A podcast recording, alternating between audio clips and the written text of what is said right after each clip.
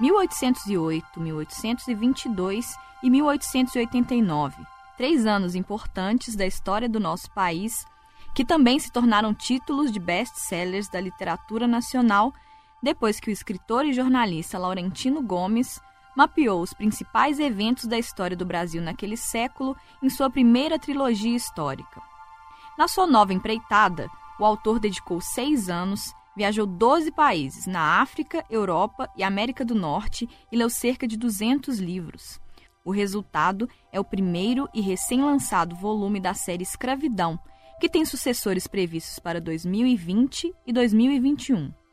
Nesse primeiro trabalho, Laurentino percorre o período entre o primeiro leilão de escravos em Portugal, no ano de 1444, até a morte de Zumbi dos Palmares, em 1695.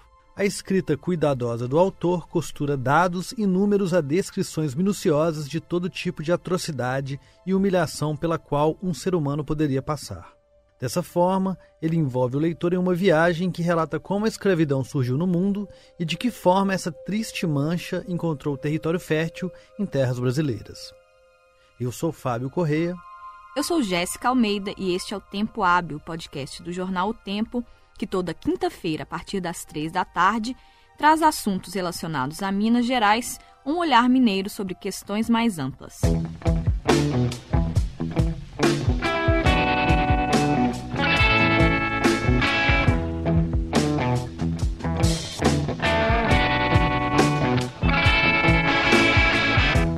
Brasil foi o maior território escravista do Ocidente durante quase 350 anos.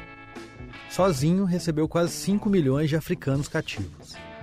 Esse número representa 40% do total de 12,5 milhões de pessoas que embarcaram como escravos para a América em cerca de 35 mil navios negreiros.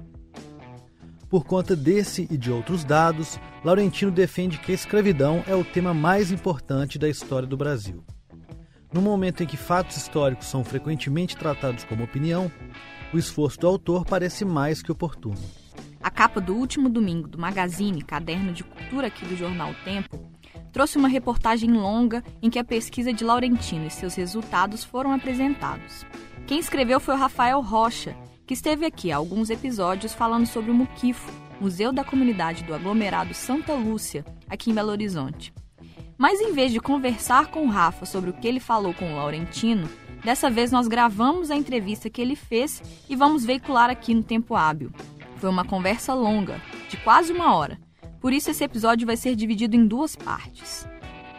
Na primeira, o autor conta um pouco por que escolheu esse tema. Fala da pesquisa, das descobertas mais marcantes do processo e também de momentos em que foi difícil estar envolvido com um aspecto tão sombrio da nossa história. Ele também apresentou personagens notáveis, falou das condições dos navios negreiros e de por que a escravidão durou tanto tempo no Brasil. Na segunda parte, ele fala especificamente da escravatura em Minas Gerais e das especificidades desse momento histórico aqui no estado. Fala também das falhas nas narrativas hegemônicas sobre esse período e das figuras icônicas relacionadas ao assunto, como Zumbi dos Palmares e a Princesa Isabel. Por fim, ele comenta sobre a escrita de não ficção e o que ele pensa sobre esse segmento da literatura no país, e também sobre sua relação com redes sociais como o Instagram.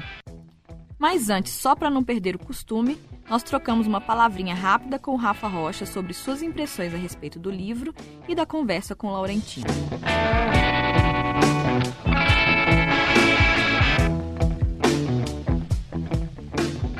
Bom, Rafa, eu queria que você me contasse como é que era a sua relação com o Laurentino, com a obra dele. Você já tinha lido alguma coisa? O que você já conhecia a respeito dele? Na verdade, eu não tinha me atentado com dedicação que a obra do Laurentino merecia até então, assim. Já tinha lido algumas coisas esparsas e, obviamente, sei quem, sei da trajetória dele, sei que ele é um, um jornalista que nesses últimos anos se dedicou a livros sobre a história do Brasil, 1808, 1822. Então acompanhava de longe essa, esse trabalho dele, mas pela primeira vez eu realmente peguei um, um livro dele e, e, me dediquei exclusivamente. Assim. E quais que são as suas impressões? É um livro grande, né? Você falou que ainda não terminou, mas assim, do que você leu, o que, que você ficou mais impressionado? É, na verdade, assim, impressiona o, o, trabalho de pesquisa que ele fez, né? Segundo ele, foram seis anos, foram 200 livros sobre escravidão que ele leu.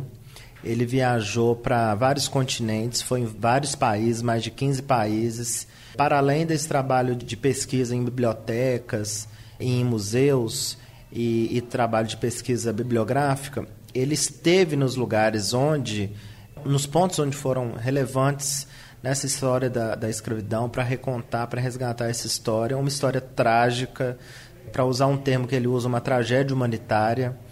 Então, realmente, o que chama, uma das coisas que me chamou a atenção é o número de dados que fundamenta a pesquisa dele, que fundamenta esse primeiro livro e certamente vai fundamentar os próximos dois que virão. A estrutura narrativa do livro, que ela consegue contar momentos pesados da história e momentos né, é, importantes da nossa história e com rigor histórico, mas com uma, uma um, um conteúdo atrativo para um leitor não iniciado. Então, a, a leitura é fácil, apesar de ser um assunto muito triste. E outra, outra característica que me impressionou muito também é, a parte é, é, a história é tão triste né da escravidão e ele abre esse baú de certa forma contando não somente abordando a história que a gente já sabe mas apresentando também alguns momentos que não não foram colocados em holofote pela pela historiografia mais divulgada, digamos assim. Então, ele traz à tona personagens interessantíssimos, pessoas que foram líderes na libertação da escravatura, pessoas que tiveram trabalhos de resistência muito importantes, figuras que não que os nomes delas não aparecem nos livros de história, mas que foram fundamentais na, na nesses momentos de resistência aqui no Brasil da, dos afrodescendentes. Então, essa carga emocional do livro que é pesada, porque a história é muito triste também, me chamou muita atenção. E da conversa com ele especificamente? Vocês ficaram quase uma hora no telefone.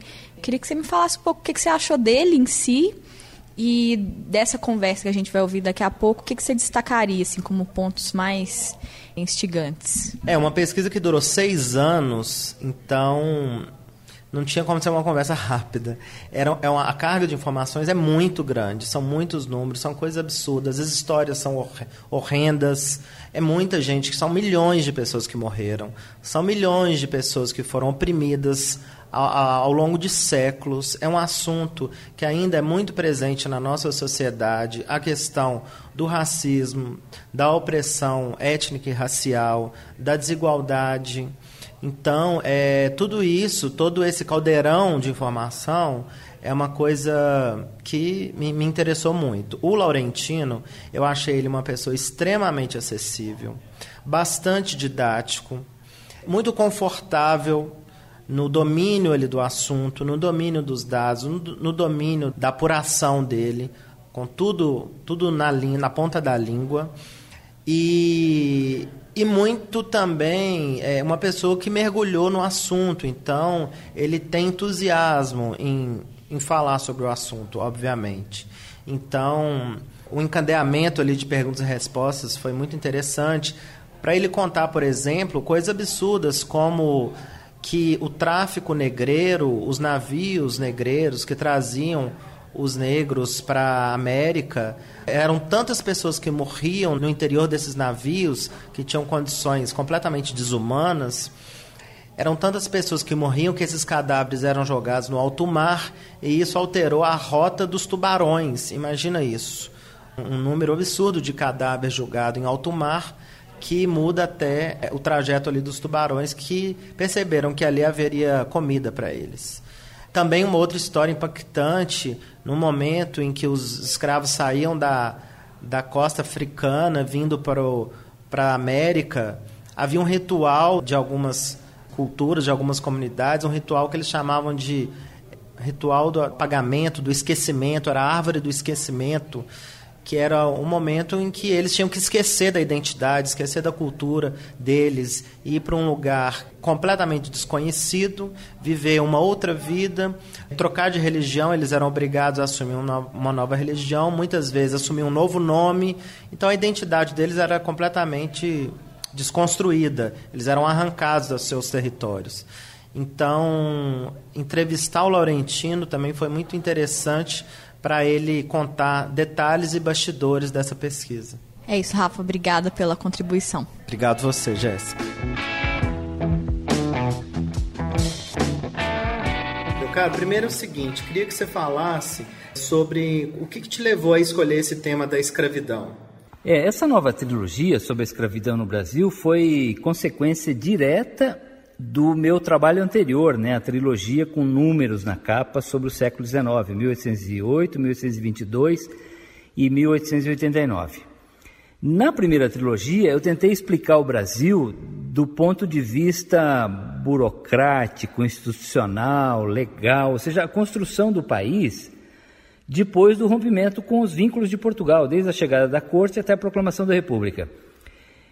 E eu acho que isso ajuda, de fato, a entender bastante o país que nós temos hoje, a desigualdade social, o toma lá da cá em Brasília, é uma série de características que marcam o Brasil, mas também a capacidade de ocupar o território, de manter um, um país grande, integrado, de dimensões continentais.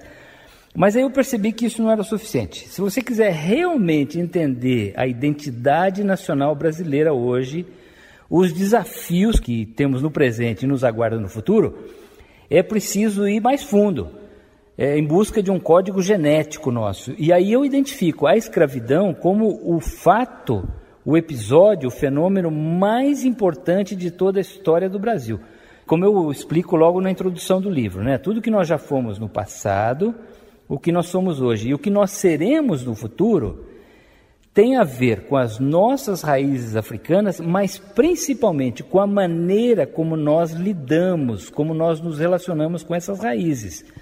E é um assunto importante, é um assunto controvertido, é um assunto pesado, politicamente delicado hoje, eu diria quase como uma ferida aberta que se recusa a cicatrizar. E aí é importante olhar para ela, cuidar dela entender por que, que essa ferida existe, e a minha contribuição é justamente de incluir um, algum elemento de racionalidade nesse debate que hoje eu julgo que está muito polarizado, muito contaminado do ponto de vista ideológico, ninguém ouve ninguém, todo mundo grita a sua opinião e isso não vai resolver o problema. E quanto tempo durou essa pesquisa toda? Foram seis anos. Quer dizer, eu já tinha, eu já vinha pesquisando sobre escravidão antes, quando eu escrevi a trilogia anterior, né? Porque você não consegue olhar para o Brasil do século XIX sem tratar da escravidão.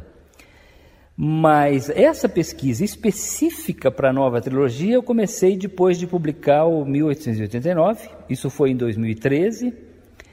E de lá para cá eu li cerca de 200 livros sobre esse assunto, tem uma bibliografia muito boa, muito vasta, complexa sobre o assunto, tanto no Brasil quanto lá fora. Nos Estados Unidos se estuda muito a escravidão brasileira, morei lá do, durante algum tempo. E depois eu botei o pé na estrada para fazer o trabalho de reportagem, né? Que eu sou jornalista, eu gosto de e em busca de informações que, curiosamente, estão presentes nos locais em que as coisas aconteceram. Então, eu percorri as principais regiões escravistas do Brasil, passei cinco meses em Portugal fazendo viagens à África, visitei oito países africanos, fui na Inglaterra, fui a Londres, fui a Liverpool, que foi um grande porto fornecedor de navios e mercadorias e créditos financeiros né, para a compra de escravos. E aí o resultado é esse livro, que combina então pesquisa histórica com linguagem jornalística, com reportagem. Sim, é uma pesquisa bastante vasta, né? E bastante, enfim, cheia de detalhes, minúcias de, de, de versões também.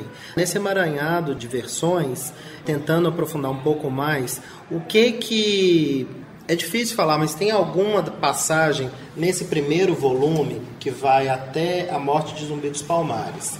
Do primeiro leilão de cativos até a morte do Zumbi dos Palmares. Qual o período que você achou mais, que mais te chamou a atenção? Primeiro, que a escravidão não foi só africana, né? Antes de escravizar os africanos aos milhões, o Brasil foi o maior território escravista da América. Nós recebemos quase 5 milhões de cativos africanos. Isso dá 40% dos 12 milhões e meio que embarcaram para as Américas. O Brasil foi o país que mais resistiu a acabar com a escravidão, acabar com o tráfico negreiro. E todos os nossos ciclos econômicos foram alimentados, mantidos por escravidão. O Brasil foi construído por mão de obra escrava, né? Agora, o que me chamou a atenção é que eh, não, não foi só a escravidão negra. O, logo no começo, especialmente no século XVI, os portugueses fizeram um esforço muito grande para escravizar os indígenas. A escravidão indígena foi enorme no Brasil. Centenas de milhares de índios foram escravizados, embora esse número não se saiba exatamente no detalhe quantos seriam. Mas por que, que não deu certo? Por duas razões. Primeiro, que os índios começaram a morrer aos milhões em função das doenças que chegaram junto com os colonizadores europeus. Até a chegada da corte de Dom João ao Rio de Janeiro, o Brasil matou, em média, um milhão de indígenas a cada 100 anos. Foi um grande massacre, como eu, eu mostro no livro. E uma segunda razão, isso é mostrada pelo historiador Luiz Felipe de Alencastro no livro Trato dos Viventes, é que não havia um mercado organizado de fornecimento de mão de obra cativa no Brasil, ao contrário da África, onde a escravidão já era uma coisa ancestral, parte da cultura africana, já havia rotas, já havia compradores, fornecedores, portos de embarque, preços definidos, e aí os portugueses então recorreram à escravidão africana. Agora, é uma grande tragédia humanitária, né? uma coisa assustadora. Eu acho que no Brasil nós, nós criamos alguns mitos a respeito de nós mesmos, né? e uma delas, um desses mitos é justamente sobre a escravidão. Que a escravidão no Brasil teria sido mais branda, benévola, patriarcal, que os, os negros africanos não foram tão maltratados quanto no resto da América e que disso teria resultado também uma democracia racial no Brasil. Eu acho que isso tudo é um mito perigoso, porque encobre, disfarça o problema, não nos faz refletir devidamente sobre ele e, mas a escravidão está aí, é, um, é, uma, é, um, é uma coisa presente no nosso dia a dia e nós precisamos realmente estudar esse assunto. É, no livro, você. Eu achei o livro muito forte. Eu sou branco, eu fico imaginando uma pessoa negra lendo esse livro, o que ela não vai sentir. Mas é, eu não li o livro inteiro, infelizmente, ainda. Mas em algum momento você fala sobre isso, sobre a da escravidão do presente. Né? Você cita citar algum livro, não lembro qual, de que hoje em dia a escravidão ainda é mais presente do que em épocas anteriores. Você podia falar um pouco disso? É, sim, isso é uma, uma instituição na Inglaterra chamada Anti-Slavery Society, que é herdeira do movimento abolicionista ainda do final do século XVIII. Continua atuante e faz um monitoramento de trabalho análogo à escravidão no mundo inteiro. E essa sociedade diz que existem hoje no mundo cerca de 40 milhões de pessoas em condições semelhantes à escravidão antiga, ou seja, impedidas de ir e vir, sendo traficadas de um território para o outro, é, trabalhando em condições é, desumanas, com salários pífios quando isso, quando recebem alguma coisa. E esse número é assustador, quer dizer, são isso, 40 milhões é quase o quádruplo quatro vezes mais o total de africanos que chegaram às Américas em três séculos e meio. Ou seja, a escravidão não foi embora. Aliás, eu, eu tenho uma teoria particular que é nós estamos rodeados de escravos todos os dias, né? Não é à toa que o movimento abolicionista na Inglaterra coincide com a Revolução Industrial. Ali estavam nascendo os novos escravos movidos a vapor, a eletricidade, a petróleo, que hoje nos servem. Então, eu, acho que nós vivemos hoje numa grande sociedade escravista, que são as nossas máquinas, os nossos computadores, os nossos carros, os nossos ônibus, metrôs, aviões. E aí, quando você olha para a história, você vê que a escravidão sempre existiu na história humana. Onde houve ser humano, houve escravidão. E aí eu me pergunto, se houver daqui a pouco uma grande crise é, ambiental ou tecnológica, a queda de um meteoro como que devastou os dinossauros, milhões de anos atrás, será que nós não voltaríamos a ser escravocratas como nós sempre fomos? É uma pergunta. Então, assim, a escravidão continua presente na nossa realidade, seja na forma de máquinas, de, de, soluções tecnológicas, escravos que não se rebelam, não formam quilombos, não fogem, não dão trabalho, mas também a escravidão humana, especialmente no Brasil, onde o trabalho análogo à escravidão é um problema seríssimo. Você também diz que, bom, hoje em dia no Brasil todo mundo ou é descendente de escravo ou descendente de um, de um senhor. É isso, né? É, isso é uma frase do embaixador Alberto da Costa e Silva, o nosso maior africanista, com quem eu tive o privilégio de trabalhar nesse livro. Ele fez a revisão e os comentários, as notas de rodapé do primeiro volume. E ele diz o seguinte: a escravidão é assunto de todos nós brasileiros, ou seja, não é apenas da comunidade afrodescendente porque todos nós brasileiros que estamos vivos hoje temos a ver com a escravidão. Ou os poucos índios que sobraram e que foram dizimados pela escravidão no século XVI, XVII, ou os afrodescendentes, que são eh, herdeiros da escravidão africana, descendentes de quem chegou aqui como cativo, ou brancos, descendentes de portugueses que foram senhores de escravos, ou mesmo, que é o meu caso, descendentes de imigrantes italianos que chegaram no, no final do século XIX no Brasil para substituir mão de obra escrava na colheita de café no interior de São Paulo. Esses foram os meus bisavós.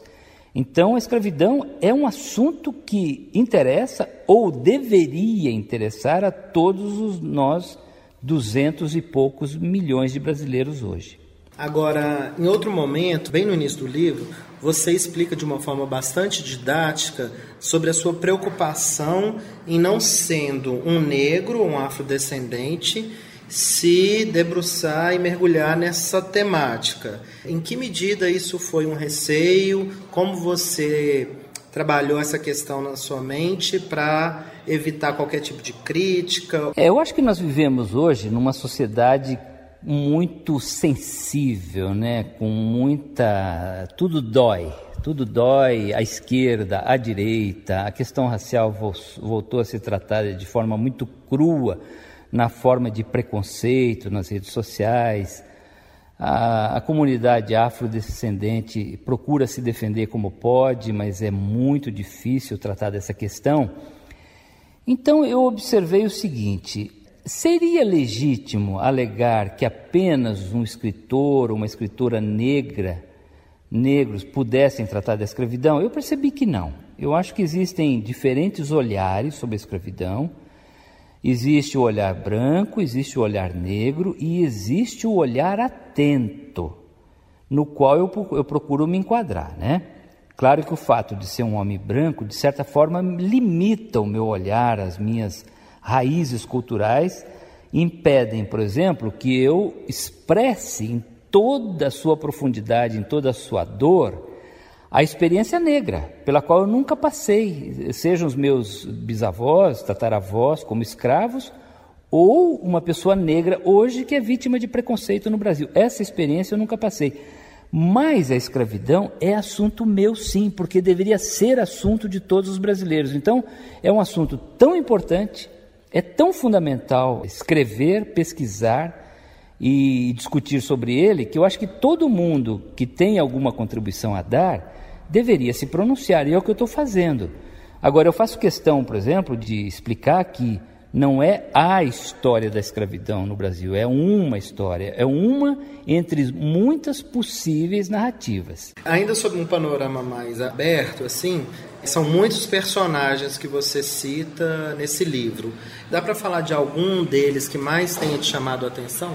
É sim, eu fui topando com personagens curiosos, né? Lá logo na, nas viagens que eu fiz à África, eu me encontrei com o patriarca da família de Souza, Marcelino Norberto de Souza, que é descendente do Xaxá Francisco Félix de Souza, que era um mulato baiano, foi para o Benin, antigo Daomé, e se tornou um dos grandes traficantes de escravos para o Brasil. E hoje ele tem uma numerosa descendência, espalhada por vários países africanos, incluindo a Nigéria, o Benin, Togo, Gana, Costa do Marfim e assim por diante. Esse é um personagem fascinante com o qual eu vou, eu vou escrever mais no terceiro volume da trilogia. O príncipe infante Dom Henrique, o navegador, que eu descobri que navegou muito pouco, se é que navegou, mas foi o patrono do tráfico de escravos no Atlântico. É ele que lança as bases para esse negócio, como ele seria nos 300 anos, 350 anos seguintes.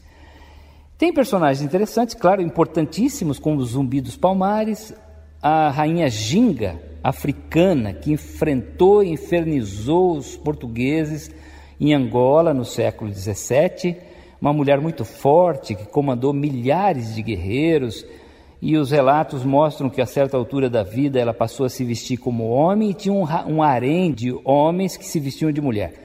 Um personagem incrível, realmente um personagem muito forte, e eu escrevo sobre cada um deles no meu livro, né?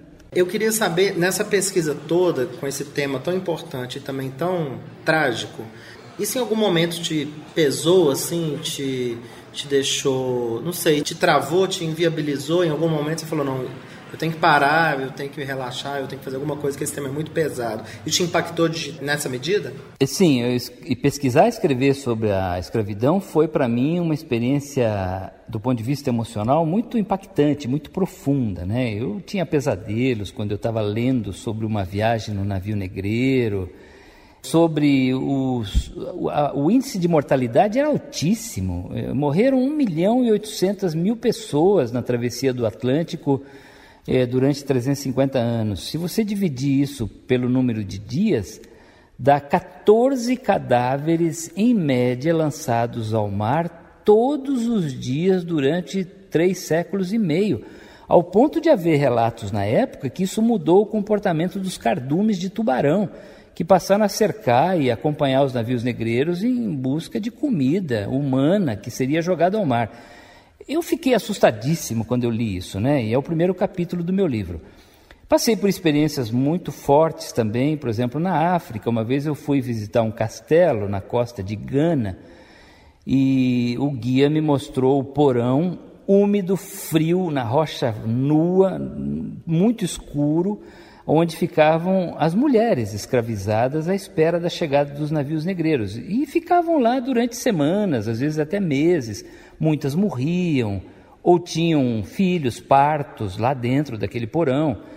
E uma hora ele perguntou se eu queria ficar lá dentro sozinho. Eu disse que sim. Ele fechou a porta, ficou tudo escuro e eu tive uma crise de choro, uma coisa convulsiva, quase que uma catarse. Então foram experiências que me tocaram muito, mas acho que ninguém consegue falar sobre a escravidão e sair impávido, né, incólume dessa experiência. E eu sou muito grato por ter sido tocado tão profundamente por ela, porque isso acho que se reflete no meu trabalho também.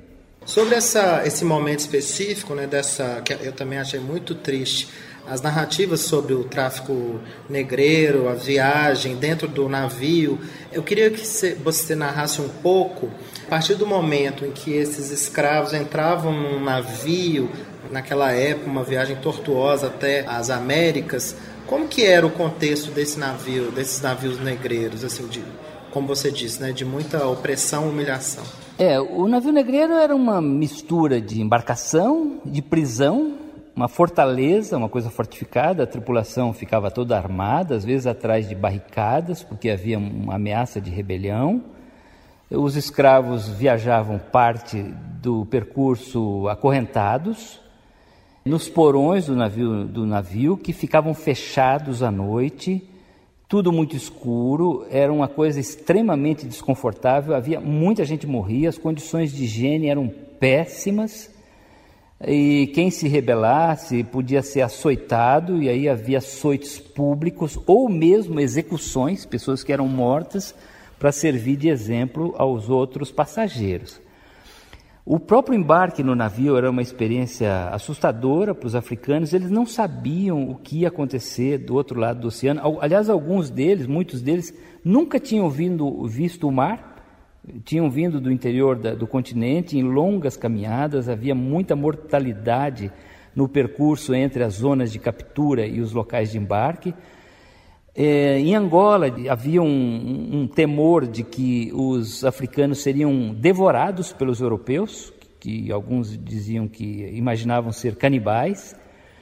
Então, e aí eles eram tratados exatamente como se fossem animais, né? mercadorias humanas. Então, essa era uma experiência traumática para os cativos africanos, mas interessante também que era uma experiência traumática para a própria tripulação, viu? Havia um índice de mortalidade entre os marinheiros europeus enorme na costa da África, em função das doenças tropicais, é, febre amarela, malária e coisas assim.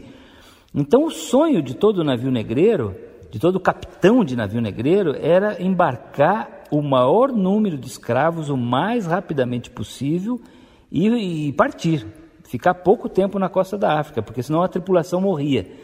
E o que fazia com que os fornecedores de cativos na África mantivessem fortes feitorias com escravos estocados. Quem tivesse um grande número de escravos estocados vendia por um melhor preço para os capitães que estavam ansiosos para partir o mais rapidamente possível. Agora, o Brasil, você cita também que foi o país que mais resistiu a acabar com o tráfico negreiro, né? Por que, que isso aconteceu? Porque o Brasil estava viciado em escravidão. Tudo o que aconteceu no Brasil colonial, todos os ciclos econômicos, a construção de cidades, de estradas, a ocupação das fronteiras, tudo isso foi feito com mão de obra cativa, primeiro indígena, depois africana. É o maior território escravista da América, 5 milhões. Chegou um ponto, no começo do século XIX, que todo mundo no Brasil que não fosse escravo era dono de escravo, inclusive ex-escravos, negros forros, mulheres que tinham conseguido adquirir alforria, que também compravam escravos, porque esse era o principal ativo econômico do Brasil até o meados do século XIX, até a segunda metade do século XIX. E chegou um ponto que o, a pressão internacional se tornou muito grande. A Inglaterra, que era uma grande traficante de escravos até metade do século XVIII, se tornou abolicionista, por razões religiosas, morais, políticas, éticas, filosóficas e assim por diante. E passou a pressionar os outros países a também acabar com o tráfico negreiro. E o Brasil resistiu até onde pôde.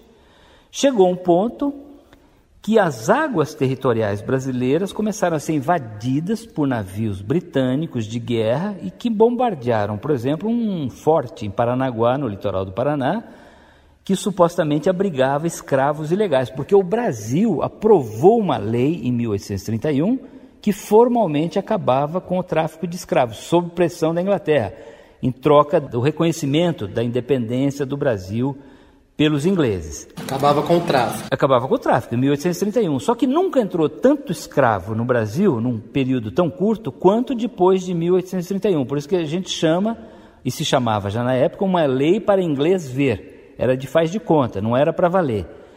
E aí chegou um ponto que não tinha jeito. O, a pressão foi tão grande, o Brasil se tornou um párea internacional e foi obrigado a fazer a lei Eusébio de Queiroz, em 1850, que acabou com o tráfico de escravos, mas ainda durou mais 40, demorou mais 40 anos até 1888 para finalmente é, acabar com a escravidão. Foi o último país da América a fazer isso.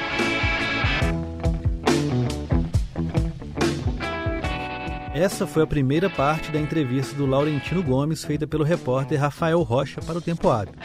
Para ouvir o que ele fala sobre escravidão em Minas Gerais, sobre literatura de não ficção e outros assuntos, dá o play na segunda parte.